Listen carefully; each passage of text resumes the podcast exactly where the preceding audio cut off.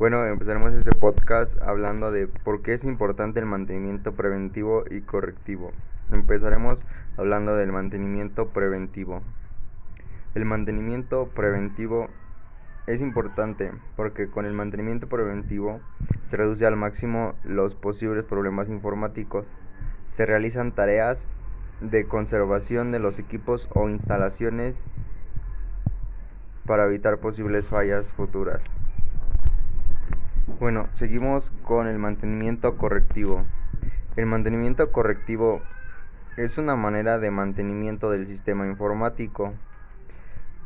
Bueno, su propósito es corregir los defectos observados en los equipos o instalaciones para dar para alargar la vida del equipo y evitar fallas. Bueno, aquí acabaría el podcast. Espero les haya gustado.